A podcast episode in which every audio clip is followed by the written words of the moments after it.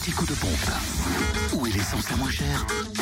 En d'Or, c'est mercredi 13 janvier, donc samplon 98 moins cher à 1,286€ à Quétigny, avenue de Bourgogne, à Dijon, Toison d'Or, à Fontaine-les-Dijon, 26 rue du Faubourg Saint-Nicolas, ainsi qu'à Chenauve, aux Terres Franches. Samplon 95 à 1,249€ à Brochon, route des Gants, et gasoil à 0,989 centimes d'euros à Chenauve, avenue Roland Caraz. En Saône-et-Loire, samplon 98 à 1,284€ à Bourbon-Lancy, route de Moulins. Le samplon 95 à 1,265€ à Chalon-sur-Saône, au centre commercial La Thalie. Au 70 rue euh, des Lieutenants Chevaux. Et puis à Lu également, 27 rue Charles Dumoulin.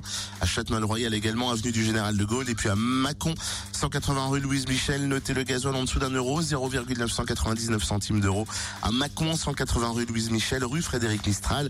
Au 97 route de Lyon. Et puis à Crèche-sur-Saône, tiens aussi, centre commercial des Bouchardes. Et enfin dans le Jura, samplon 98 à 1,289€ à l'avant les Saint-Claude toujours rue de Melay, samplon 95 à 1,259€ à Dole, 65 avenue Eisenhower, avenue Léon Jouot, aux Hypnotes, à Choiset, cette route nationale 73 et le gasoil a repassé la barre des 1€, 1,007€ 7 à 14 avenue du Maréchal Juin. Fréquence Plus